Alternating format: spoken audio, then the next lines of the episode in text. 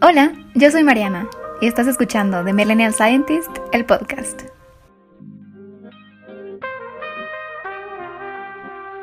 Ajaja. Sabía que volvería a ser organismo pluricelular. Y es que la historia se quedó buena, ¿no? Pero me da mucho gusto que estés aquí. Y ahora sí, te dejo la segunda parte de esta plática que tuve con Daniel Domínguez para que te enteres del desenlace de la historia y algunos detalles sobre Old Biotech.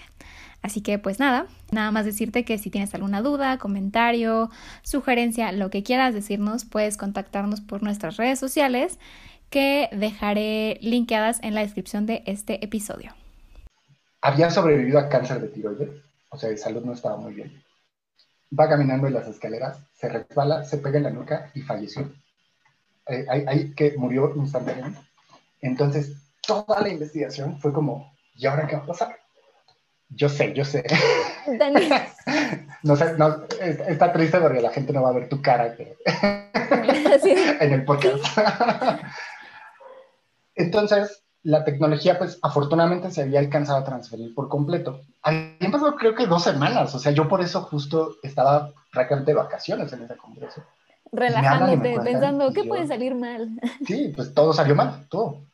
Eh, pero bueno, eh, pasó las clínicas, que era lo que faltaba, te digo, se hicieron los dos modelos nomurinos, se hizo un modelo muy particular, una serie de colaboraciones increíbles dentro de la UNAM, dentro del Politécnico, eh, la Universidad de Texas, se consiguió una cantidad de dinero tremenda del, del que es el National Institute on Drug Addictions, no me acuerdo qué es, el Instituto de Estados Unidos como el equivalente, otorgaron un grant para hacer las pruebas clínicas, se consiguió inversión privada, estamos hablando como de 15 millones de dólares que se consiguieron. Se empiezan a hacer las pruebas clínicas, fase 1, parecía todo bien, y entrando en la transición entre fase 1 y 2, ahí falla la tecnología, y pues ya no se pudo remediar porque ya no había investigador.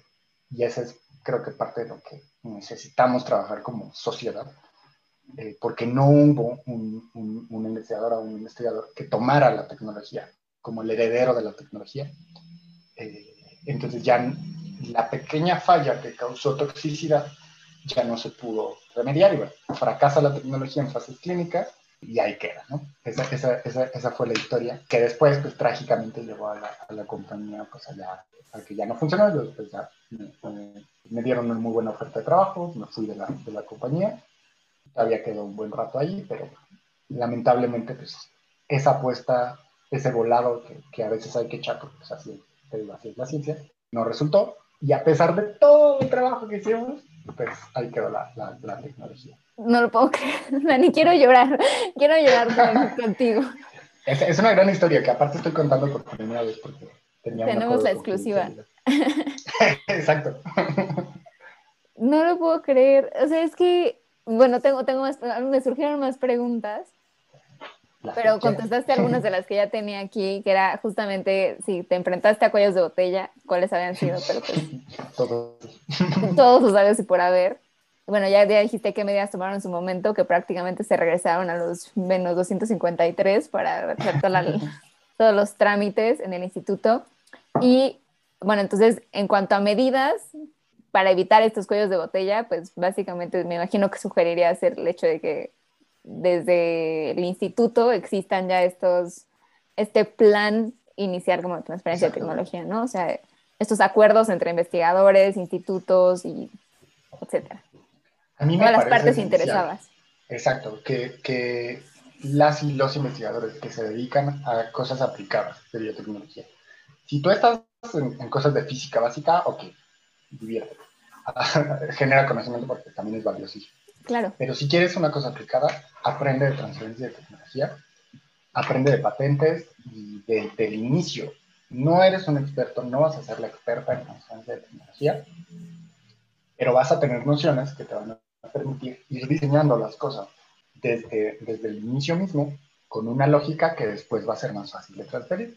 Eh, y bueno, afortunadamente la cosa iba mejorando cuando eh, porque ya, ah, no a raíz de eso, sino a raíz del cambio de la ley que hace este, que, que, los investigadores puedan ser parte, muchas, o sea, era obligatorio que todos los centros de investigación, todas las universidades desarrollaran estas políticas. Entonces, ya muchos tienen ahorita, se tardaron muchísimo, pero ya tenían. Eh, regresamos otra vez al tema de que, bueno, pues ya existe esta conciencia, ya hay más. Entonces, este abismo que existía en transferencia y entre en la industria cada vez es menor, pero todavía falta mucho. Entonces, sí sería que desde el principio, sobre todo quienes van a ser investigadores, pero quieren ser emprendedores, revisen si tienen estas políticas y si no, pues motiva a, que exista, ¿no? Porque el gran impacto de la ciencia viene cuando se transfieren las tecnologías al mercado, no, no cuando se quedan en un paper que sumó para que los líderes de investigación sean en 1043. No, ya no va a Sí, sí, sí, estoy, estoy completamente de acuerdo, completamente de acuerdo con esa visión. Pero me surge, ¿has visto el documental de Netflix eh, Selección Antinatural? Sí, muy bueno. bueno, ubicas este dilema que plantean sobre, bueno, de entrada, o sea, el, el, analizar a la tecnología como algo que evidentemente tiene que ser como redituable, o sea, para generar una empresa pues tiene que ser redituable, genera obviamente un conflicto cuando hablamos de enfermedades raras, ¿no? O sea, y es parte de lo que plantean en el documental, o sea, obviamente tu mercado es pues muy limitado, entonces, desde tu punto de vista, ¿hay alguna manera de darle solución a este a este esquema un tanto capitalista en, en, la transferencia de tecnología, o sea, en el que siempre se busca al final una, un producto que sea redituable? Es una tremenda pregunta, Mariana. Está bien difícil de responder, pero ahí te va mi opinión. Porque, o sea, a pesar de que muchas veces, de hecho, en, debates, pues me ha tocado estar del lado capitalista pro propio intelectual. Pero realmente cuando profundizamos en, en, los debates y ya con una cerveza de por medio, pues tiendo a ser muy radical en, ciertas cuestiones este, más izquierdosas. Em, entonces, siempre he creído que la propiedad intelectual es básica para la innovación, sobre todo en biotecnología, pero que también tenemos que encontrar un equilibrio con la ciencia y la tecnología abierta, sobre todo con ciertos temas pues, que involucran un impacto mayor para la humanidad. Un ejemplo clarísimo es ahorita con las vacunas, son vacunas, la otra es técnicamente no es una vacuna, pero es fácil, más fácil de explicar. Se le puso el nombre. Eh, exacto. En, este caso, las vacunas contra la COVID. El mundo no está para tener patentes ahorita. Que estas, porque las patentes, pues, si no saben, muy sencillo, una patente te otorga un pequeño monopolio, buen monopolio, no como los que nos encantan en México, que son ilegales. es otra historia. Esa es otra historia. Te otorga un monopolio sobre el control para la comercialización de una tecnología durante, o de una invención, durante 20 años. Que a veces es expandible por las clínicas, a veces no, depende, hay muchos lineamientos ya complejos hacia el final. Ahorita no estamos, porque eso al final genera barreras, que sí promueven la innovación, pero esas barreras impiden la colaboración, muchas veces. Hay, hay maneras de, de librarla. Ahorita, en este caso, no estamos para tener estas barreras. Estamos en, el punto en el que como planeta, como humanidad, tendríamos que empezar a trabajar todos juntos para tener la mayor cantidad de vacunas y a lo mejor un año, con un año que logremos que, todas las que toda la gente esté vacunada y ya después si quieres ya regresen las patentes y cóbrale a la gente y todo. Pero porque está en juego el futuro de la humanidad, literalmente, suena muy dramático, así es.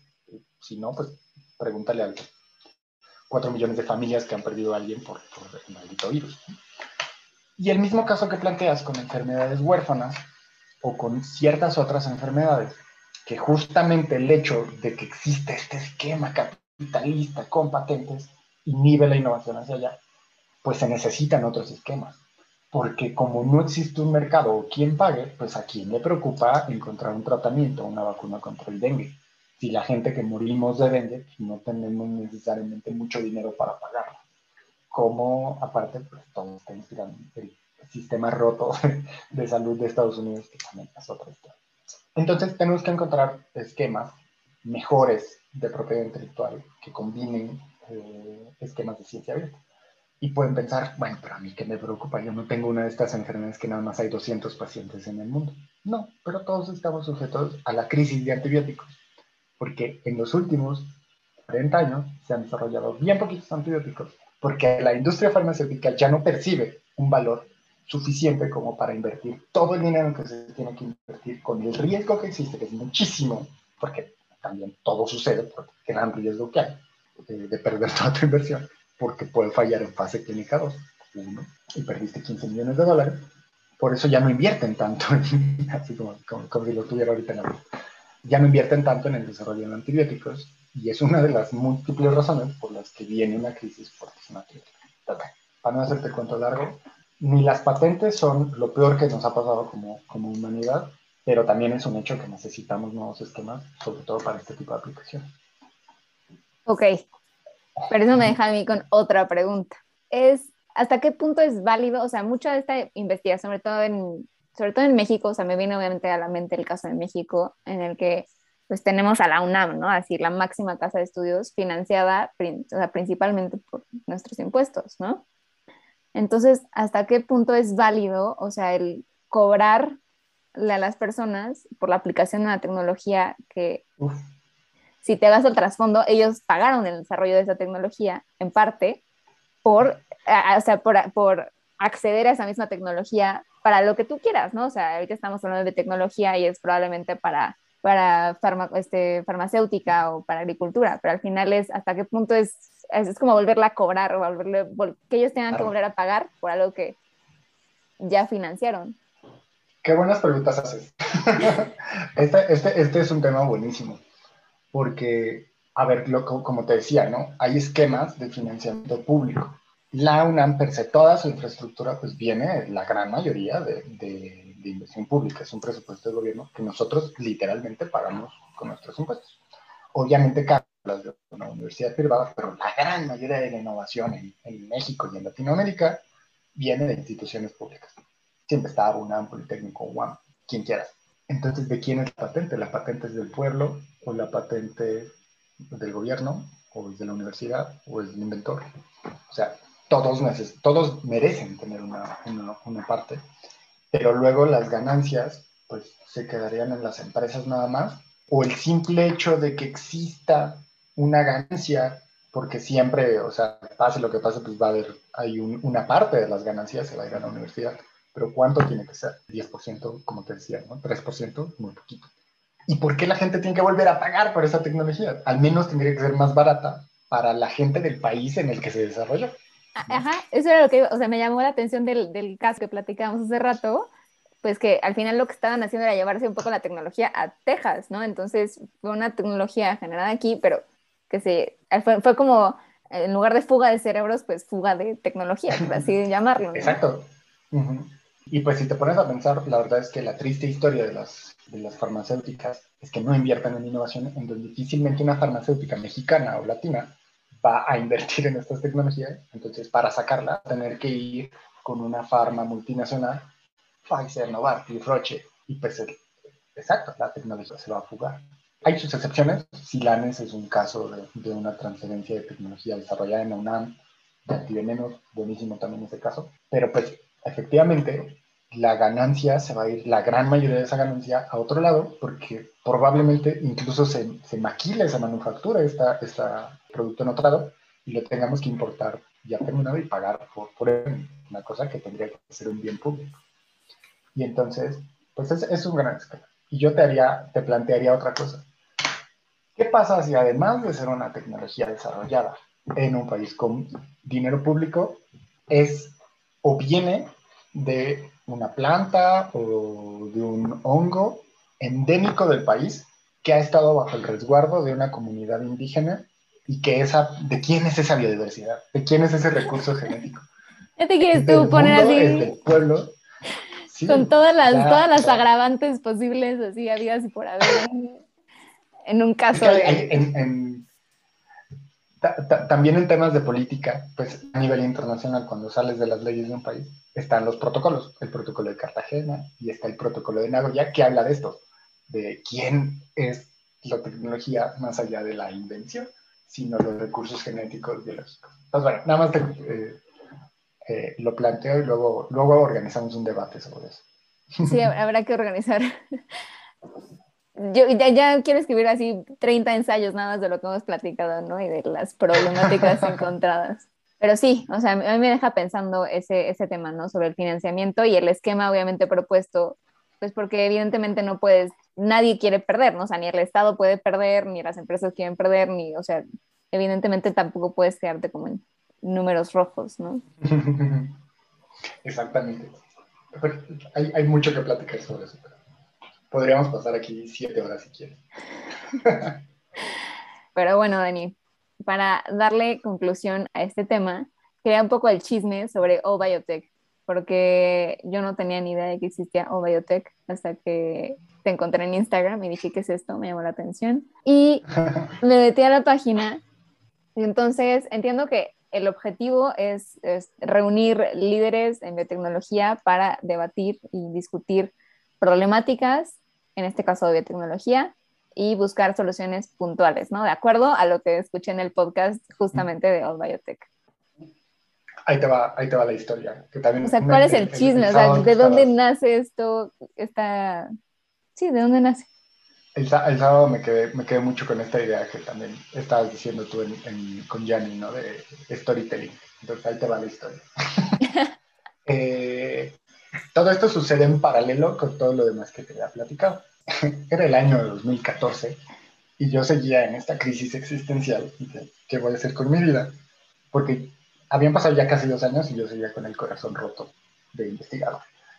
Entonces, estaba buscando, yo siempre, hay días que la vida me hace googlear cosas. Entonces, estaba buscando como oportunidades ya para maestría o doctorado y empezar a especializarme. Ya, me, ya le había agarrado un poco el gusto a, la transferencia de tecnología estaba buscando cursos o así. O congresos, aparte me encanta ir a congresos. Los extraño como no tienes una idea. Y encontré una organización que se llama Global Biotic Revolution, que organizaba, en ese, en ese momento estaba organizando la primera edición de un evento que se llama Gap Summit, que básicamente lo que hace es que invita a biotecnólogos de todo el mundo a aplicar para participar en el evento y seleccionan a 100 eh, que ellos le llaman los Leaders of Tomorrow, líderes del mañana en biotecnología. Es un proceso de selección bastante intenso y a los 100 los invitan a la Universidad de Cambridge este, con la idea de hablar sobre los retos que enfrenta la biotecnología a nivel mundial. Entonces yo apliqué, lo vi, dije, yo tengo que estar ahí en, en, ese evento. Apliqué y me tocó ser seleccionado para, y bueno, ahí, me tocó representar a México, porque no éramos dos mexicanos, en la Universidad de Cambridge. Eh, hermoso lugar, que aparte Cambridge es, es, un lugar parece como cuento de hadas eh, para ñoños. Porque aparte, pues todo es historia, hasta el poste que hay en la esquina es, eh, es, historia de la ciencia, ¿no? Literal en el Eagle Pop. En aquel momento, este, acaba de leer la doble hélice, entonces en aquel momento estaba todavía extasiado con la historia de, de, Watson y Crick, ya les perdí totalmente el respeto, ¿no? a los dos, ya no sé qué, bueno, qué oso que tengamos gente así en este mundo, pero otra historia. Entonces, me toca ir, ahí utilicé mis vacaciones porque fui como persona, pedí permiso en el trabajo, en, en, la oficina, y fui a este evento, y, fue un evento increíble. Estaba el director global, que sigue siendo el CEO global de Roche, estaba Jonah, que es eh, premio Nobel eh, de Química, en, aquel momento tenía cinco años que había sido el premio Nobel, el vicepresidente global de AstraZeneca, la vicepresidenta global de este, eh, o sea, top, top, top. Mira, jamás creí que iba a haber gente de ese nivel. Y bueno, pues todo increíble. Eran siete temas que estaban orientados hacia los gaps que había que cerrar. Y bueno, hermoso el Congreso, pero todos eran problemas del primer mundo, que pues a mí en aquel momento sí me había tocado salir un poco del país pero estaba muy dentro del contexto mexicano, estaba trabajando en México y siempre, no sé de dónde salió eso o en qué momento surgió, pero tenía esta onda como que todos en Latinoamérica enfrentamos los mismos problemas. Entonces me empecé a llevar muy bien con los chilenos eh, y dentro de los chilenos estaba Emilia Díaz, eh, una emprendedora que en aquel momento era una super rockstar, eh, que traía su empresa que se llamaba Caitec Labs de biología sintética para los diagnóstico molecular y nos llevamos muy bien y también con, con, algunos otros latinos y los españoles. Entonces siempre éramos, aparte de los que llevábamos la fiesta siempre, eh, platicábamos mucho y en las sesiones de networking llegábamos a esas mismas conclusiones de sí está muy bien esto que están diciendo, pero nuestros países estamos 10 pasos atrás y a nosotros nos encantaría estarnos quejando de lo que ustedes están quejando. Esos problemas suenan geniales. quiero, quiero tus problemas. Exacto, quiero, quiero, tener tus problemas. Pero estábamos muy atrás. Entonces fue una experiencia increíble, eh, me abrió los ojos a un mundo que yo no tenía idea. Ese era el mundo del que me hablaban al momento de seleccionar la carrera, cuando, la gente me decía, es que la biotecnología es el futuro. Yo, sí, está muy bonito, pero bueno, aquí en México, ¿dónde está esa biotecnología? Quiero verla. Este, bueno, ese era el mundo del que me hablaba. la Universidad de Cambridge, grandes empresas, innovación en todos los rincones. Y ahí fue cuando me quedé ya con la visión de, me encantaría que en algún momento México tuviera eso, que pudiéramos hacer biotecnología de verdad porque también estaba pasando por eso de, el mundo pasado, pasamos, ¿no? Que nos decepcionamos de, pues sí, estudio, me encanta lo que hago, me encanta lo que estudié, pero pues, me voy a tener que ir a otro país. Y esa era mi frustración. Yo quiero vivir en México, a mí me gusta México. No puedo vivir sin tacos. y el guacamole es muy caro en cualquier otro lugar. Las tortillas no saben, entonces no pasa. Y ahí surge, ahí fue como la chispa de, de que me quedé con esas ganas de hacer en algún momento algo regreso, pasa toda la otra historia de, la pregunta anterior, y un par de años después viene una amiga australiana que se llama Ana, que era con quien yo había trabajado en, el Gap Summit, formabas equipos y atendías un reto y hacías una solución, que era como una competencia. Habíamos quedado nosotros en tercer lugar, y a pesar de que era un equipo bien heterogéneo, con gente con ideas muy distintas, nos llevamos igual muy bien. Entonces, ella regresó a su casa, ella estudia en Suiza, regresó a Australia y de camino hizo un tour por Latinoamérica, literalmente, porque así son los australianos. Pasó a Chile y luego pasó a México. Y entonces estábamos comiendo tacos en Coyoacán y le empiezo a contar que desde aquel momento me había quedado con estas ideas. Y me dice, oye, qué curioso, porque hace una semana vi a Emilia, la chica de Chile, y me contó exactamente lo mismo, deberían de platicar. Y yo, pues sí, deberíamos de platicar. Hicimos un grupo y ella después se fue a, Cambridge, la, la, chica australiana, ¿no? empezó ahí su maestría y se metió a Global Biotech Revolution. Entonces hicimos este grupo, empezamos a platicar en Facebook, imagínate qué viejos somos. hicimos unas llamadas por Skype. Eso no, ya te la bañaste ya. Entonces, ese sí ya no. Eh, y bueno, empezamos a ver que, ok, tenemos las mismas ideas, hay que hacer algo. Y propusimos hacer Gap Summit en Latinoamérica. Mismo espíritu, identificar y reunir, eh, queríamos hacer a 50 líderes empezamos a discutir, dijimos, sí, hay que hacer el evento, lo vamos a hacer en Chile, empezamos a formar un equipo, se empezó a formar un equipo en Chile, y pues yo ahí seguía, no sé, todos los latinos se fueron viendo poquito a poquito, pero a mí me encantaba la idea, dije, quiero eso, quiero, quiero ser parte de esto. Y bueno, total, conseguimos un gran del gobierno chileno, al final decidimos separarnos de Global Biotech Revolution, seguimos siendo súper buenos amigos, pero bueno, nos independizamos porque al final pues este mismo choque de problemas del primer mundo existía, la barrera de lenguaje, no queríamos hacer el evento en inglés, este, entonces muchas razones que, bueno, ya nos quedamos como aliados permanentes, pero hicimos algo nuevo y ahí nació el Biotech. Finales de 2006, principios de 2017, lo iniciamos como simplemente con la idea de reunir a gente que pensaba como nosotros, con la que podíamos empezar a trabajar sobre ideas. Y bueno, para ese momento pues ya teníamos el grant y todo, nos había dicho el gobierno chileno, no 50, tráiganse a 100 personas de toda la región. Hicimos, lanzamos convocatoria y en octubre de 2017 organizamos la primera cumbre, que en aquel momento le habíamos puesto un nombre de estos gigantescos latinoamericanos que parecen siglas este, tremendas, que era como Primera Cumbre Latinoamericana de Líderes Jóvenes en Biotecnología. Este, ya para los cuates, All Cumbre All eh, y seleccionamos a 100, 100, 100 jóvenes de toda la región. Como éramos chilenos, eran como 8 o 9 chilenos y yo. Básicamente la mitad fueron de Chile o de México. Y reunimos a gente increíble, increíblemente talentosa. En aquel momento, pues, la verdad es que la convocatoria fue muy, muy cortita porque no teníamos tanto alcance. Yo tenía mi página, ya desde aquel momento estaba haciendo divulgación en Facebook, se llamaba BioThink, este, y tenía más o menos buen alcance, por eso llegamos a tantos mexicanos. Y ahí nos dimos cuenta que esto pues iba para, para largo, ¿no? Y que podíamos hacer esto varias veces, porque había mucha gente talentosa que se había quedado fuera. Entonces, inmediatamente, como ya teníamos un grupo de mexicanos, hicimos al año siguiente una cumbre en México y me tocó a mí liderar ese proyecto. Lanzamos otra convocatoria luego, luego, y reunimos a otros 100 jóvenes biotecnólogos de toda la región. En aquel momento eran 17 países.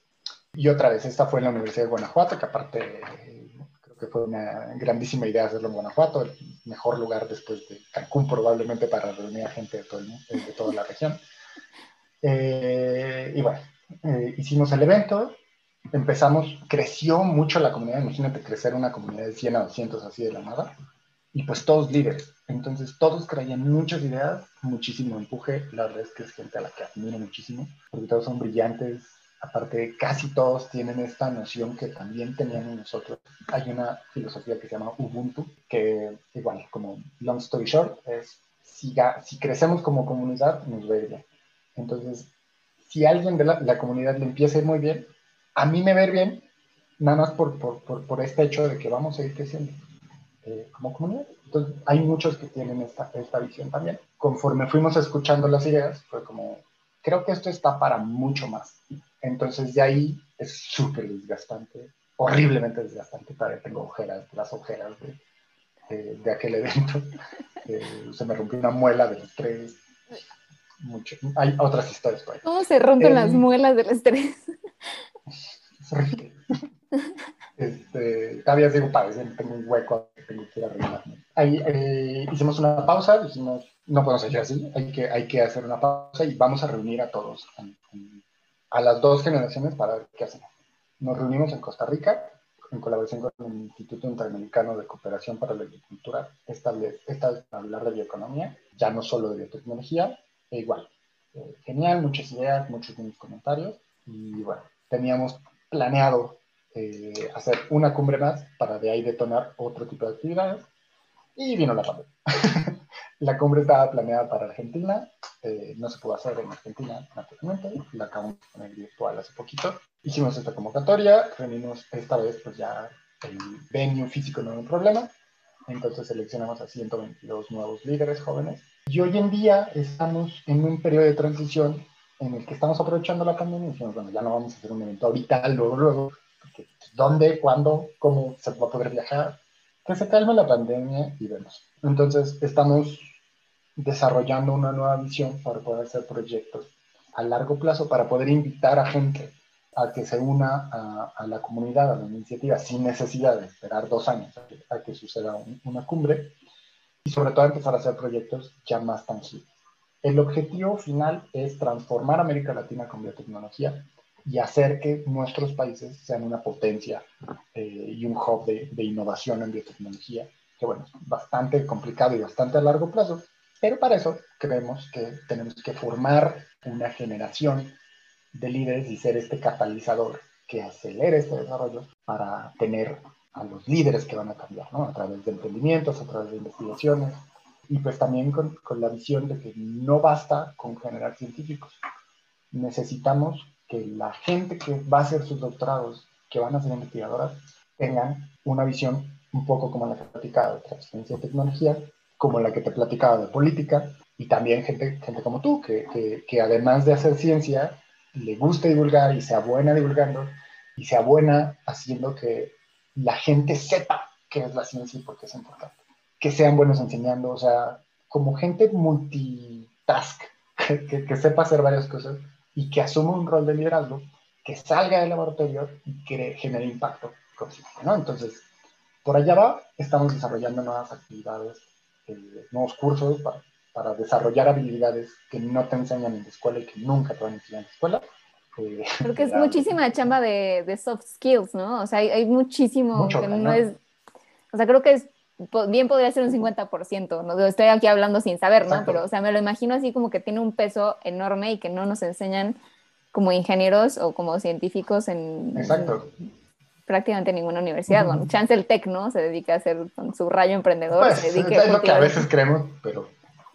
Maybe tampoco.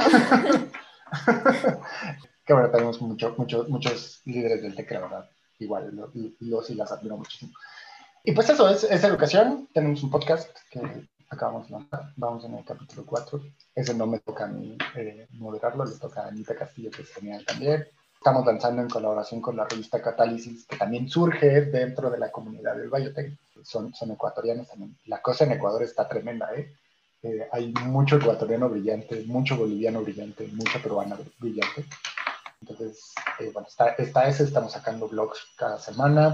Eh, y bueno, en general en nuestras redes sociales pues, también estamos viendo cómo seguir impulsando la biotecnología, la ciencia, porque hay mucha gente que, y sobre todo en esta pandemia, creo que se ha visto un movimiento bien interesante de gente que queremos más, ¿no? que queremos hacer algo más que solamente pipetear en los laboratorios. Sí, digo, tiene, tiene su, su ciencia y su arte, pero creo que no, o sea, mi, mi, visión es como, al menos para la ciencia aplicada, como no tiene que llegar a algo afuera de esas cuatro paredes de un laboratorio, ¿no?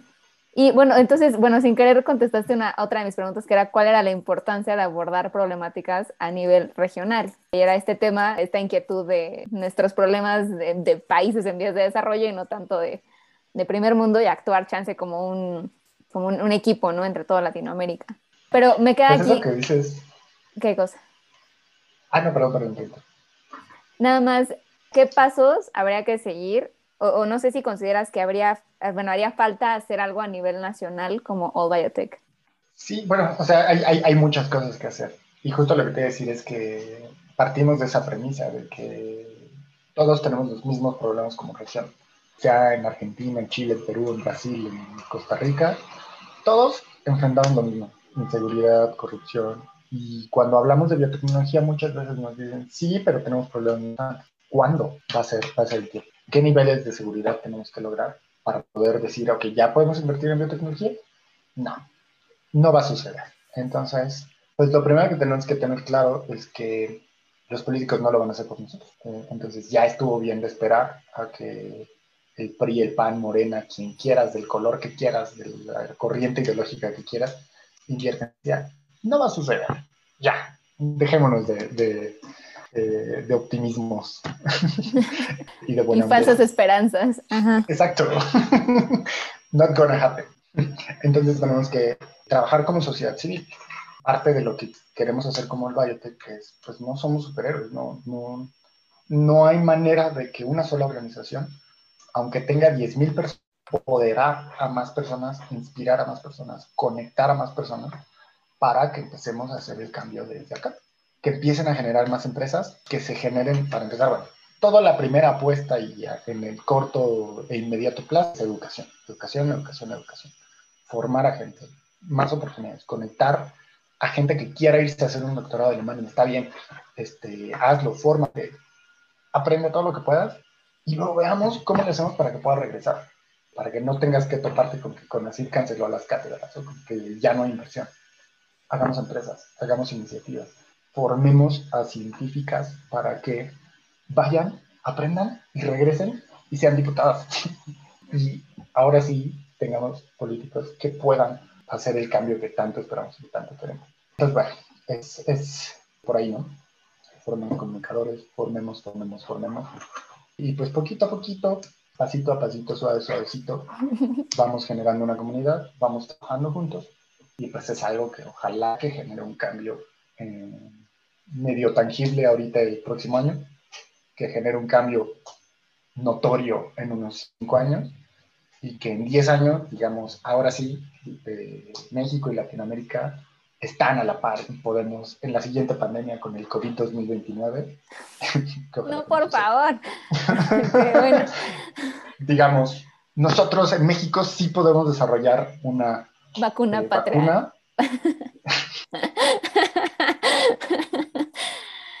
mafufadas, sin tonterías, porque sí podríamos, es que sí podríamos. La Universidad de Querétaro tenía una, botearon. O sea, ¿qué, qué, qué nivel de subdesarrollo tenemos que tener para que la gente de investigación tenga que salir con botes a pedir dinero? Pero bueno, que, que, que en aquel momento podamos y tengamos esta capacidad y seamos verdaderamente generadores de innovación.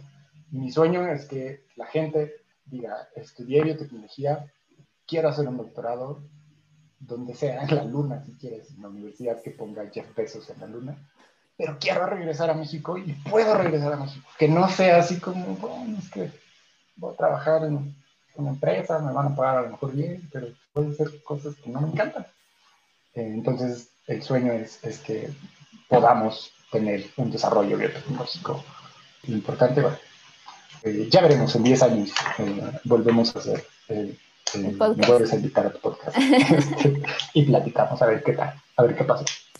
A ver qué pasó. Pues muchas gracias, Dani, por esta hora y 40. No, no un buen rato. un rato te va a tener un chorro que editar. Este, pero muchas gracias por tu tiempo, por tus respuestas, por tu sabiduría y por contarnos chismes en exclusiva aquí. cuando quieras, cuando quieras. Todavía tengo más chismes y más. Ya, para, el próximo episodio. Esto es todo por el momento, pero quédate atento a mis redes sociales porque siempre hay algo nuevo por entender. Hasta la próxima.